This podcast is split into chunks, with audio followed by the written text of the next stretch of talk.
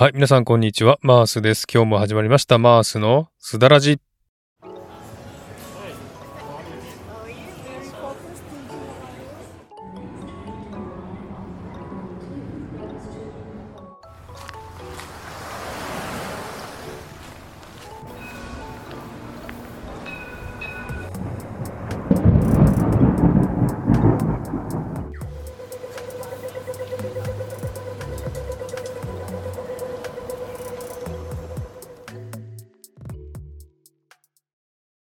はい、えーこのマースのすだらじは一つのテーマに沿って台本なしのフリートークをするというコーナーです。気になったこと、考えてること、人生のこと、ちょっと重いテーマなど、その時その時にピンときた話はできたらいいなというコーナーです。すだは韓国語でおしゃべり、ラジはラジオ、おしゃべりラジオという感じで聞いていただければというふうに思っております。はい、皆さんお元気でしょうか？マースです。今日も聞いていただきありがとうございます。えー日本滞在でですね、すでに、えー中盤戦が終わったわけなんですけれども、まあ、今回の日本滞在はですね、ちょっといつもとは違うなという雰囲気がありまして、私自身のエネルギーも違うし、私の周りの人のエネルギーも違うなという感じがしますので、ちょっとね、いろんな変化がありました。そして、今回の中盤戦はですね、非常に濃い一週間でした。ということで、今回は中盤戦の様子をお話したいと思います。最後までゆっくりと聞いてくださいね。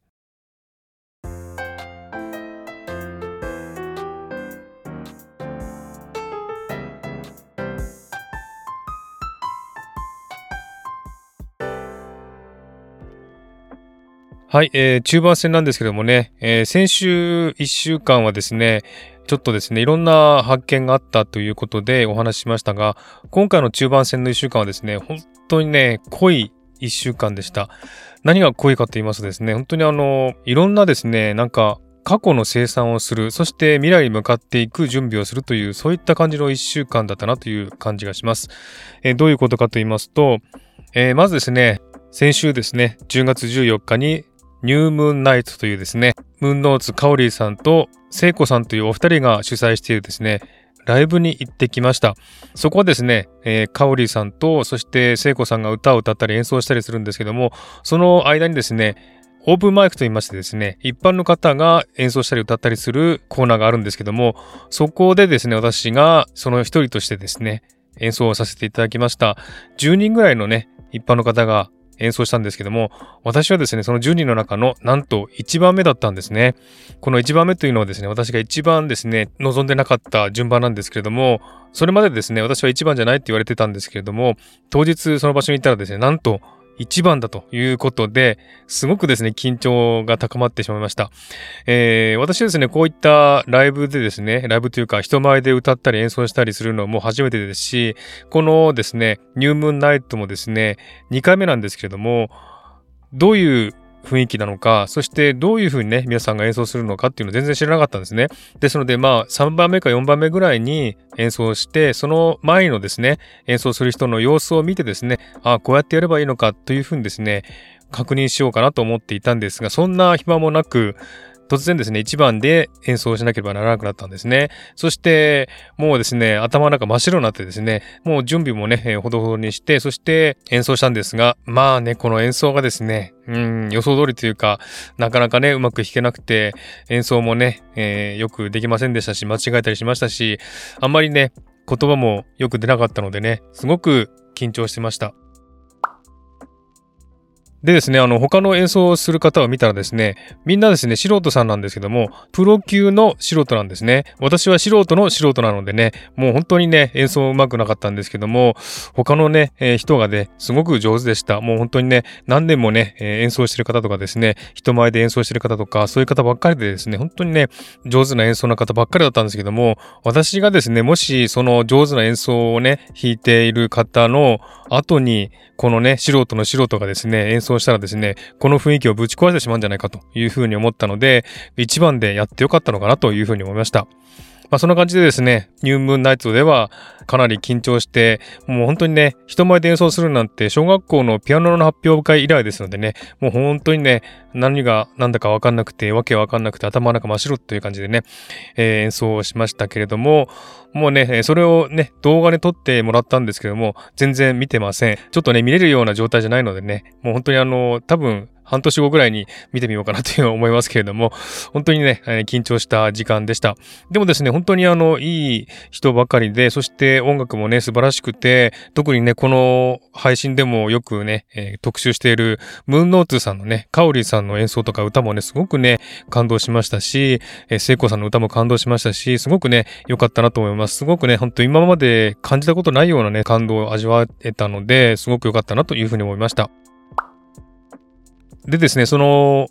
ニュームーンナイトの演奏ではですね、今まで経験しなかったことをそこでね、経験することができたという一つのね、大きないい経験だったなというふうに思います。そしてですね、もう一つなんですけれども、もう一つはですね、過去のわだかまり、過去の執着と別れるというね、そういった時間がありました。ちょっとですね、まだまだ区切りがついてない、気持ちにね、区切りがついてない、え人間関係がありまして、そういったものをですね、どういうふうに解決していくか、そういうね、ことを考えて実行に移した時間がありました。えー、そういった実行をね、移したことによって、はっきりとですね、行く先を決めることができたというのもとても大きなものを得られたなという感じがします。いつかはですね、これをしなければいけなかったんですけれども、やっとですね、この決意をしてですね、自分の方向性を決めることができたということはね、すごくね、良かったなというふうに思います。そういった決断ができたのもですね、今回の日本滞在であったからだったと思うんですね。えそれが二つ目です。そして三つ目ですね、これから将来のための準備ということで、実はですね、私の父親が今ね、日本の実家に住んでるんですけども、かなり年をとっておりまして、この、まあ、地方症じゃないんですけどもね、車の運転とかもちょっと危なかったりとかすることも結構ありまして、ちょっと心配だったんですね。で、私はですね、この実家の長男なんですけどもね、私が、このね、もし父親が、えー、亡くなった後はですね、私がですね、この、まあ、家の処理とかですね、そういったものをしなければいけないわけでして、そういったものをするためには、いろんな情報が必要なんですね。で、それをですね、初めて父親と話したということがありました。で、まだですね、あの話したばっかりなので、えー、私はまだ情報をまだ受け取ってないんですけれども、少しずつ準備してもらって、後でね、そういった情報をね、受け取ろうと思いました。これもですね、いつかはね、しなければいけないことですし、いつかはね、訪れることだったんですね。ですので、えー、早めにしたいなと思いながらも、なかなかね、言葉に出せずに言えずにいたんですけれども、今回の日本滞在で絶対に言わなければいけないというふうに思っていたので、父親にですね、そのことについて言ってみました。父親が亡くなった後、この家はどうするのか、財産はどうするのか、そしてどういうふうにね、この今のいる家をですね、処理するかとかですね、えー、父親のね、えー、まあ、葬式のこととか、そういったことをね、父親と初めて話すことができたというのは、すごくね、えー、大きなことだったなというふうに思います。えー、なかなかですね、そういったことをね、言い出せずに、ずっとね、今まで引きずってたんですね。今までもね、ずっとね、いつかは話さなきゃいけない。いつかはね、父親が亡くなる時が訪れるというふうに思っていたので、必ずね、情報をまとめないといけないというふうに思っていたんですけども、ようやくですね、それを言えたというのはですね、本当にあの、これからね、まあ将来に向かって、未来に向かって準備できた一つのいい経験だったなというふうに思います。えー、まあ本当にね、あのー、私は海外に住んでるっていうことで、日本のこととか全然知らないのでね、日本の葬式のやり方とか、何をしたらいいかとか、そういったも全然知らないのでね、そういったこともね、情報もこれからどんどん集めていかないといけないなというふうに思いました。皆さんもね、お父さんお母さんがいらっしゃいますんで、そういったね、自分の親に対してしなければいけないことはいつかは必ずね、訪れることですのでね、えー、そういったことをですね、えー、一歩前に進めたなという感じがします。まあ父親もですね、まあうん、そんなに病気ってわけじゃないんですよね。一応体は健康なんですけれども、うん、この年になったらいつどうなるかわからないということで、私もね、ちょっと決意をして、そういった方向に考えを進めることにしました。それがですね、一つの大きな進歩だったなというふうに思います。はい、そんな感じでですね、今週1週間は非常にですね、いろんなことがあって、まあ、あの、この1週間でですね、もう何年分ぐらいのですね、経験をしたなという感じの時間が過ぎました。えー、その反面ですね、何もない時もありまして、何もしない時は家でね、本当にね、ゆっくりして、遅くまで寝て、やりたいことをやって、そして気候も爽やかなのでね、窓から入ってくる空気を吸いながら、本当にね、いい気分で過ごした日もありました。本当にね、この1週間は、そういった緊張したこと、そして初めて体験することなどいろいろあったんですけれども、その反面、心が休まって、メンタル的にも本当にあの落ち着いた日があったのも良かったなというふうに思います。えこれがですね、今回中盤戦の、え、報告でした。